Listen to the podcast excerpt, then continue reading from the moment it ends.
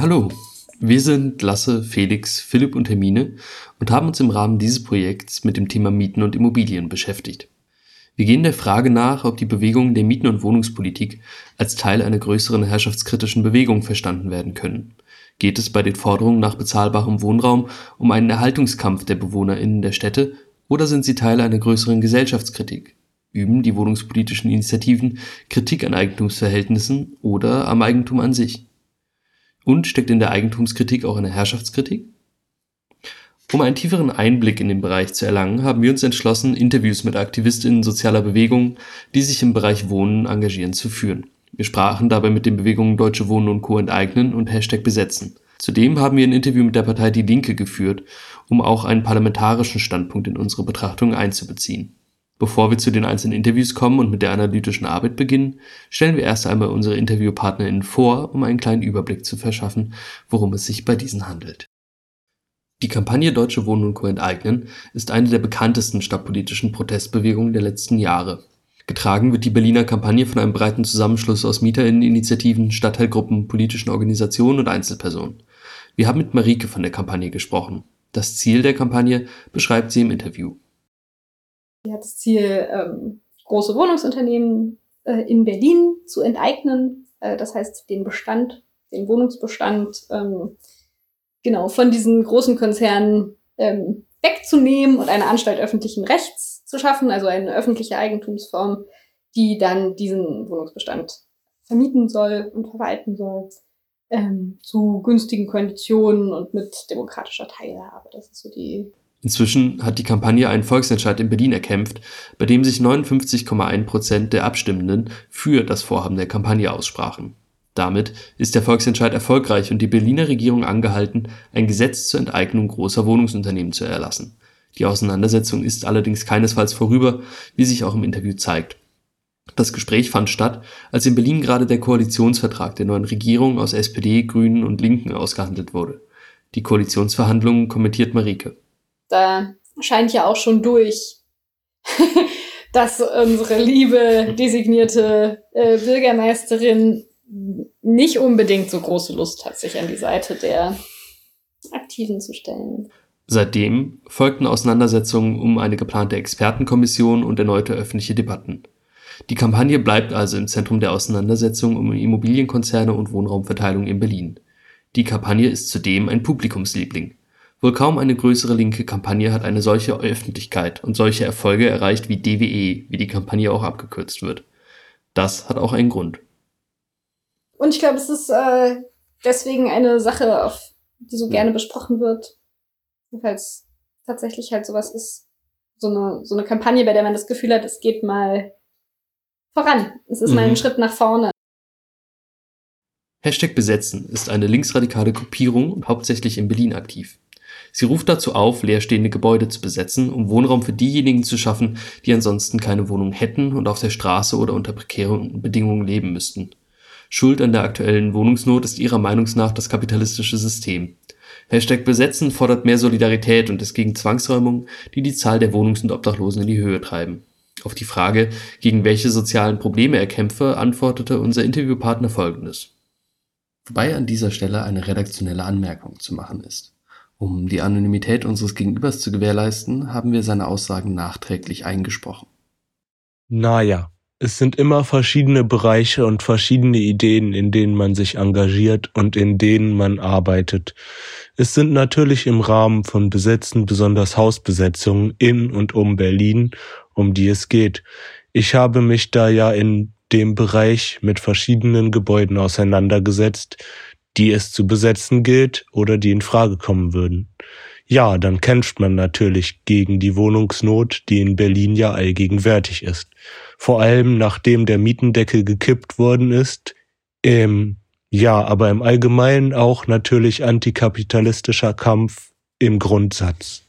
Obwohl die Bewegung Hashtag Besetzen sich inzwischen aufgelöst hat, fanden wir dennoch ihre mitunter radikalen Forderungen spannend und werden sie im Verlauf dieses Podcasts mit den Ansichten der Deutsche Wohnung enteignen und der Partei Die Linken kontrastieren. Um einen Bezug zum Parlament herzustellen, das ja Schauplatz der Aushandlung eines Gesetzes über die Vergesellschaftung ist, haben wir neben den aktivistischen Gruppen auch ein Interview mit Niklas Schenker geführt Schenker ist Abgeordneter der Partei Die Linke. Dort ist er wohnungspolitischer Sprecher der Fraktion im Berliner Senat. Wie seine Partei unterstützt Schenker die Kampagne Deutsche Wohnung Co. enteignen und erkennt die wohnungspolitischen Probleme in Berlin an. Wir haben als Linke ähm, die Kampagne Deutsche Wohnung Co. enteignen sehr früh schon äh, unterstützt. Also wir haben sehr früh beschlossen äh, bei unserem Landesparteitag, dass wir das politisch unterstützen und auch personell mitarbeiten in der Kampagne. Wir haben in Berlin ja eine Situation, dass wir eigentlich drei verschiedene Problemlagen haben. Wir haben auf der einen Seite eine enorme Steigerung der Mieten. Wir haben auf der anderen Seite ähm, dann eine Situation, dass wir äh, hohen Verdrängungsdruck in Kiezen haben und ähm, das sozusagen mit irgendwie Gentrifizierung äh, was zu tun hat, äh, so als Stichwort. Und wir haben ein äh, zu geringes Wohnungsangebot an bezahlbaren Wohnungen. Und äh, wir sind eben der Auffassung, dass die Vergesellschaftung nicht das einzige Instrument ist, aber ein sehr gelungenes Instrument, um wirklich in Berlin den, den öffentlichen, bezahlbaren, gemeinwohlorientierten Wohnungsbestand äh, auszuweiten. Mit dieser klaren Positionierung zur Umsetzung des Volksentscheids steht die Partei jedoch relativ isoliert im Parlament. Während die SPD die Vergesellschaftung großer Wohnungsunternehmen ablehnt, sind die Grünen gespalten. Teile der Fraktion unterstützen das Vorhaben, doch allgemeiner Konsens ist, dass die Partei eine Einigung mit den Unternehmen einer Vergesellschaftung vorzieht. Das ist eben wirklich ein politischer Konflikt innerhalb der Koalition. Das muss man einfach so deutlich sagen. Also wir haben eine Ausgangssituation, dass, also ich meine, CDU, FDP, AfD sind eh komplett dagegen, waren sie von Anfang an und sind sie immer noch. Von den Regierungsparteien, sage ich mal, stellt sich die Sache eben so dar. Die SPD ist dagegen, trotz erfolgreichem Volksentscheids. Ähm, Franziska Giffey hat das ja in, im Wahlkampf äh, eine rote Linie genannt, die sie nicht überschreiten möchte. Die Grünen haben sich so und so positioniert, haben zwar auf der einen Seite dazu aufgerufen, den Volksentscheid zu unterstützen, haben aber gleichzeitig gesagt, wenn man ein freiwilliges Bündnis mit den großen Wohnungsunternehmen in Berlin schließen könnte, dann hat Bettina Jarasch verkündet, dann wäre aus ihrer Sicht der Volksentscheid vom Tisch. Und wir haben die Linke, die von Anfang an ganz klar gesagt hat, sie wollen das ermöglichen und die jetzt auch nach dem Volksentscheid natürlich noch umso mehr sagen, wir wollen es auf jeden Fall ermöglichen. Und insofern muss man das wirklich einfach, glaube ich, differenziert betrachten. Und es gibt ja nicht eine Position der Regierung, sondern man hat eben diese Ausgangslage mit wirklich widerstreitenden Interessen in dieser Koalition. So steht die kleinste Regierungspartei alleine für die 59,1 Prozent der BerlinerInnen, welche sich an der Wahlurne für die Umsetzung der Vergesellschaftungspläne entschieden haben. Auch beim Thema Besetzung steht die Partei Die Linke auf einsamen Posten. Denn was viele nicht wissen, sie strebt eine Entkriminalisierung von Leerstandsbesetzungen an. Absolut. Ich halte Besetzungen für ein legitimes Mittel zivilen Ungehorsams weil sie mit diesen Aktionen auf das große politische Problem von Leerstand aufmerksam machen. Und insofern äh, setzen wir uns als Linke auch äh, zum Beispiel für eine Entkriminalisierung von Besetzungen ein. Somit unterstützt die Partei beide von uns untersuchten Initiativen in ihren Bestrebungen. Unser Fokus in dieser Gruppe und diesem Beitrag liegt auf sozialen Bewegungen rund um Wohnungen, Immobilien und die Stadt. Damit nehmen wir ein bisschen eine Sonderrolle im Seminar und der Podcast-Reihe ein. Während es nämlich bei den anderen Betrachtungen zunächst um die Analyse herrschaftskritischer Bewegungen geht, seien es nun feministische, antirassistische oder andere, steht bei den von uns interviewten Bewegungen das Eigentum im Zentrum. Das zeigt sich zum Beispiel im Interview mit Marike von Deutsche Wohnen und Co. enteignen. Würdest du sagen, es geht bei euch um Eigentum?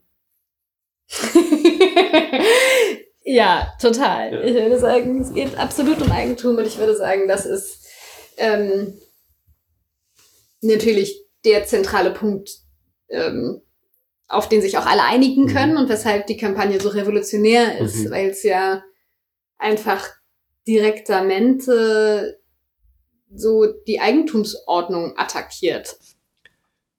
Auch beim Interview mit Hashtag Besetzen und der Partei Die Linke zeigt sich die Rolle des Eigentums. So sagte unser Interviewpartner von Hashtag Besetzen, als das Thema Eigentum zur Sprache kam. Ich finde, das Eigentum ist ein sehr, sehr schwieriger Begriff und auf jeden Fall als Ausdruck von Herrschaft zu begreifen. In unserer Gesellschaft ist das Eigentum so ziemlich das Wichtigste und also ich würde auch Geld ja als Eigentum definieren und als Wert ist es ja in unserer Gesellschaft schon meiner Meinung nach zu stark vertreten auf jeden Fall ein schwieriges Konzept. Ich tue mich immer sehr, sehr schwierig mit der Differenzierung von Eigentum und Besitz oder Besetzung. ähm, auf jeden Fall glaube ich, dass man das Eigentum in Form, in der es jetzt existiert, abschaffen sollte und durch einen Besitzbegriff auch rechtlich absichern sollte. Auf den Wahlslogan Die Stadt gehört uns allen angesprochen, nimmt auch Niklas Schenker Bezug auf die problematischen Eigentumsverhältnisse in Berlin. Ich glaube, das beschreibt unsere Zielvorstellung und unsere grundsätzlich politische Ausrichtung. Also es geht uns darum, dass wir erstens das Gemeinwesen in Berlin stärken, also die öffentliche Daseinsvorsorge und äh, ausreichend öffentliche Infrastrukturen bereitstellen. Und es bedeutet jetzt also ganz konkret auf das Thema Wohnen bezogen darum, dass wir eben das für gegeben halten, als eine richtige Lösung zu sagen, wir müssen wirklich auch über das Eigentum der Wohnungen sprechen. Wir müssen eben nicht nur über die eine Maßnahme, die vielleicht die Mieten noch mal etwas weiter runterbremst oder so sprechen, sondern wir müssen wirklich darüber sprechen, in wessen Eigentum sind eigentlich die Wohnungen, also wem gehört die Stadt? Und die Stadt gehört eben zu viel, also zu viel der Stadt gehört eben großen privaten Wohnungsunternehmen, die wirklich nicht den Mieter und Mieter verpflichtet sind, sondern vor allem den Aktionären. Und gerade deshalb setzen wir uns ja zum Beispiel so stark für die Vergesellschaftung ein. Damit stehen wir im Rahmen dieses Podcasts vor einem Widerspruch. Die Reihe und das Seminar, aus dem sie hervorgegangen ist, gehen von den Überlegungen der Philosophin Eva von Redeker aus. Ihre Analysen sind dabei der Ausgangspunkt unserer Überlegungen. In unserem Fall steht allerdings das Eigentum nicht als versteckte Kategorie hinter den Verhältnissen. Vielmehr befindet es sich im Zentrum der Kritik und wird auch von den Aktiven selbst so beschrieben. Wie also finden die Theorie und die Beobachtung zusammen? Dafür braucht es zunächst etwas Hintergrund. In ihrem Buch Revolution für das Leben versucht sich Eva von Redeker an einem intersektionalen Zusammenbringen von verschiedenen herrschaftskritischen Bewegungen über die Kategorie von Eigentum. Eigentum, das ist dementsprechend ein Verhältnis zum vereinnahmten Objekt in Form uneingeschränkter Verfügung. Eigentum berechtigt also im Grundsatz zum absoluten Zugriff auf ein Objekt. Mit meinem Eigentum kann ich machen, was ich will, ohne dass mir da jemand reinreden darf. Darin sieht Eva von Redeker das besondere Merkmal des modernen Eigentums, in der eben uneingeschränkten Verfügung. Mit dieser Auffassung ist von Redeker bei weitem nicht alleine. Sie teilt sie sich mit dem bürgerlichen Recht, wie Sabine Nuss in einem Text über Eigentum deutlich macht. Eigentum, das gibt uns der spontane Alltagsverstand auf, scheint allein aus dem bürgerlichen Recht erklärbar. Demnach haben wir uns Regeln gegeben, wobei eine der wichtigsten und verfassungsrechtlich verankerten das Recht auf Eigentum ist. Das meint, das Recht, andere vom Zugang zu einer Sache ausschließen zu dürfen und mit dem Inhalt nach Belieben zu verfahren. Von Redeker sieht jedoch Eigentum nicht nur als Besonderheit der Gesetzgebung. Sie sieht das Eigentum im Kern der kapitalistischen Verhältnisse und dem Versuch ihrer weltweiten Durchsetzung. Die Version des Eigentums, die uns vollkommen selbstverständlich scheint, ist historisch einmalig. Nur ihr gemäß bedeutet, dies ist mein, dass ich damit machen kann, was immer ich will. Die Form, die die westliche Moderne für das Besitzen gefunden hat, lautet absolute Sachherrschaft. Sie beruht auf einer Vorstellung grenzenloser Verfügung und sie hat mit Kolonialismus und kapitalistischer Globalisierung jeden Winkel der Welt erobert. Das Prinzip der Sachherrschaft ist in unseren alltäglichen Weltbezug ebenso wie in unsere gewagtesten Vorstellungen eingesickert. Auch da, wo wir uns gar nicht mehr direkt auf Eigentum beziehen. Sie sieht in den sozialen Bewegungen eine Kritik an dieser eigentumsförmigen Herrschaft. So beschreibt sie beispielsweise die feministische Gesellschaftskritik als eine Kritik des Phantombesitzes, also als Kritik an einer Fortsetzung patriarchaler Ansprüche über die Körper und Leben von Frauen, die trotz der Überwindung an rechtlich abgesichertem Eigentum weiterhin besteht. Obwohl also vor dem Gesetz Männer, Frauen und andere gleichgestellt sind, hält sich ein patriarchaler Anspruch. Dieser sieht weiterhin die Besitzansprüche als gerechtfertigt. Die Kritik daran, obwohl sie zunächst nur auf die patriarchale Herrschaft abzielt, widerspreche so auch der eigentumsförmigen Beherrschung der Welt. Wenn sich also im Fall anderer sozialer Bewegungen die Frage stellt, sind die kritisierten Verhältnisse eigentumsförmig organisiert, stellt sich in unserem Fall die Frage, ist in der Eigentumskritik eine Herrschaftskritik enthalten? Diese Frage haben wir auch in den Interviews gestellt. Geht es bei euch um Herrschaft? Ich würde sagen, ja. Mhm. Also ich würde schon sagen, es geht um Herrschaft. Insofern, als dass es um die Frage geht, wer kann darüber entscheiden, also wer hat die, die Herrschaft darüber, wie ich wohnen darf, ob ich wohnen darf, wie viel ich dafür zahlen kann, wo ich wohnen darf, sozusagen. Ne? Also dieser Punkt von, hey, da haben irgendwelche riesen börsennotierten äh, Wohnungsunternehmen die Kontrolle, die Herrschaft über meine Wohnsituation ähm, und die sind überhaupt nicht adressierbar, die haben überhaupt keine äh, irgendwie guten, in Anführungszeichen, äh, Absichten. Also es geht dabei auch nicht nur darum, ein toller Vermieter zu sein, der irgendwie so eine tolle Patronage oder so hat und sich ganz gut um seine Mieterinnen kümmert, sondern da ist, ich glaube, da ist der Diskurs ja so sehr stark, dass es irgendwie ein ganz abstraktes, über irgendwelche Fonds gemanagtes ähm, Kapital. Ähm, und ich würde sagen, das ist das eine, was herrscht. Und damit wird irgendwie sehr klar so eine, so eine kapitalistische Logik tatsächlich auch adressiert. In der Praxis ist es natürlich mitunter schwierig zu bestimmen, wer da nun herrscht. Da streut sich die Analyse. Ob es um die SPD, einzelne SenatorInnen, bestimmte Unternehmen oder die Regierung an sich geht, die Kampagne legt sich da nicht fest. Das ist vielleicht auch eine Stärke, sich auf die Logik zu konzentrieren, gegen die man sich stellt, und sich nicht allzu sehr daran festzubeißen, wen genau man nun meint. Die Kampagne hat Großes vor. Es geht nicht allein um die Enteignung der Wohnungsunternehmen, das Ziel ist die Vergesellschaftung dieser Wohnungen. Eine Nutzung und Verwaltung von Wohnungen abseits von Profitinteresse auf Basis demokratischer Strukturen. Dafür soll eine Anstalt öffentlichen Rechts gegründet werden, was jedoch nicht so einfach ist. Ja, voll. Also auch da ja irgendwie so voll der Versuch, ähm, die Herrschaft äh, zu verbreitern und damit also mhm. irgendwie die, die Bestimmung über diese Wohnungen zu demokratisieren. Ähm, es wird dann ja sehr schnell sehr komplex in einer herrschaftsförmigen kapitalistischen Gesellschaft eine äh, Institution zu gründen, die ja. möglichst ähm, sich aus diesen ganzen Verhältnissen rausbewegt und einerseits eine tatsächliche demokratische Verwaltung ähm, ermöglicht. Genau, du brauchst total viel Expertise und gleichzeitig sind super viele Menschen betroffen und wie handelt man so diesen Spagat aus ähm, komplizierten Inhalten und breiter Beteiligung? Ich würde sagen, da gibt es noch keine sehr gute Antwort drauf. Es geht hier also nicht um einen Umbau des Konzeptes von Eigentum, das kann es vielleicht auch gar nicht bei einer Kampagne, die ein Gesetz einfordert, sondern um eine Demokratisierung der Verwaltung und Verteilung von Wohnraum in Abgrenzung zu einer Logik des kapitalistischen Marktes. Es geht darum, die große Veränderung handhabbar zu machen und direkt hier anzufangen. Was, wenn wir Wohnraum anders verstehen, nicht als Profitvehikel, sondern als Selbstversorgung einer demokratischen Gesellschaft. Die Kampagne ist da dabei der Versuch, zwei Dinge gleichzeitig zu tun einerseits ganz konkret die Verfehlungen einer eigentumsbasierten Ordnung auszugleichen und andererseits Ausgangspunkt für eine grundlegende Veränderung zu sein. Ich glaube, für mich persönlich ist es einerseits der Versuch einer Lösung und andererseits ähm, eine Strategie, um größere Handlungsstärke zu erreichen. Also einerseits der Versuch, ganz materiell bestimmte Lebensverhältnisse zu verbessern und Verhältnisse zu verändern, ähm, indem für Menschen, die ihn brauchen, bezahlbarer Wohnraum geschaffen wird, ähm, indem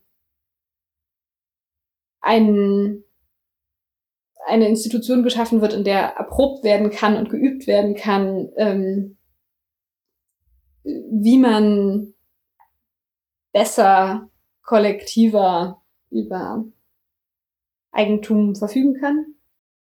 Reale Lösungen für gewisse Probleme zu schaffen, die sich, die wir auch materiell fühlen können. Ähm, und gleichzeitig würde ich sagen, es ist eine Strategie, um unsere Handlungsspielräume und unsere Möglichkeiten zu erweitern, indem wir halt einerseits so einen gewissen Bewusstseinswandel durchgemacht haben, gemerkt haben, so, hey, es geht auch anders.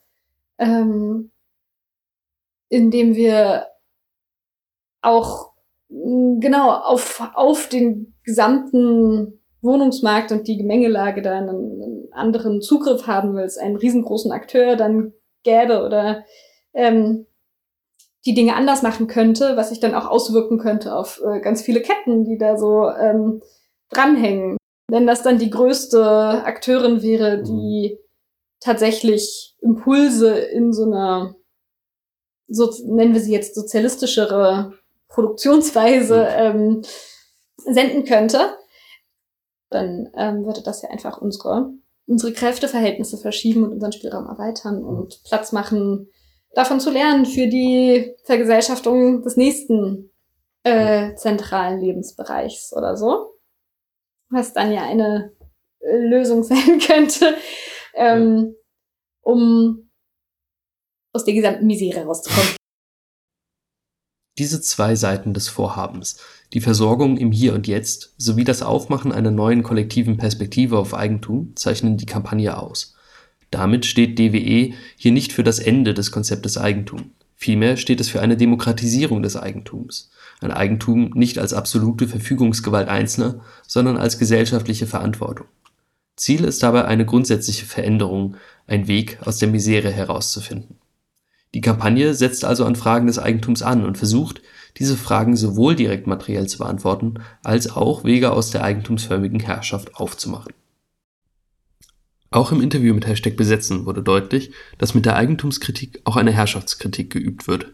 So lautete die Antwort auf die Frage, wer in Bezug auf die momentane Wohnungslage über wen herrscht bzw. wer beherrscht wird, wie folgt mietende Personen oder Personen, die halt nicht die finanziellen Mittel haben, sich eine teure Wohnung in Berlin irgendwo an einem fancy Spot in Prenzlauer Berg zu leisten oder sonst wo ein teures Studentenwohnheim zu beziehen, weil sie halt einfach nicht die finanziellen Mittel haben, kein BAföG beziehen, wohnungslos sind oder in welcher prekären Situation auch immer leben, sind natürlich beherrscht durch das kapitalistische System, weil andere keinen Zugang haben zu einer Besetzung und ich denke, dass da eigentumsförmige Verteilungen von Immobilien, die halt auch irgendwo immer Kapital generieren müssen, einfach schwierig sind und jedem das Recht zustehen sollte, sich einen freien Wohnraum in einer Position zu suchen, in der er ihn selbst weitergestalten kann.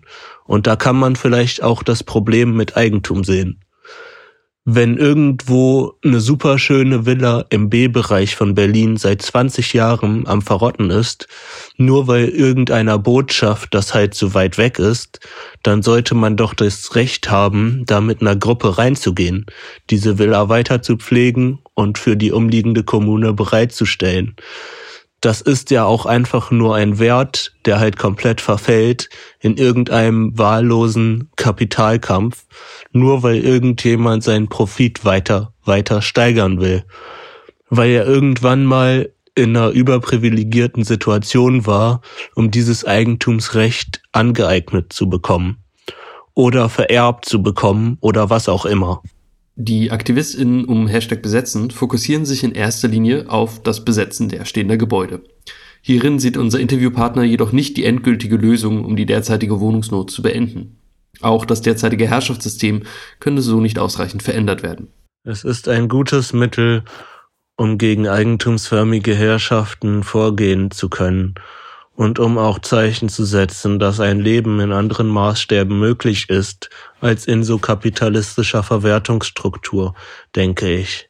Ist vielleicht eine ganz nette Antwort, aber ich denke, das sehen auch viele Individuen sehr unterschiedlich. Viele Besetzungen sind ja auch einfach aus der Not heraus, Wohnraum haben zu müssen.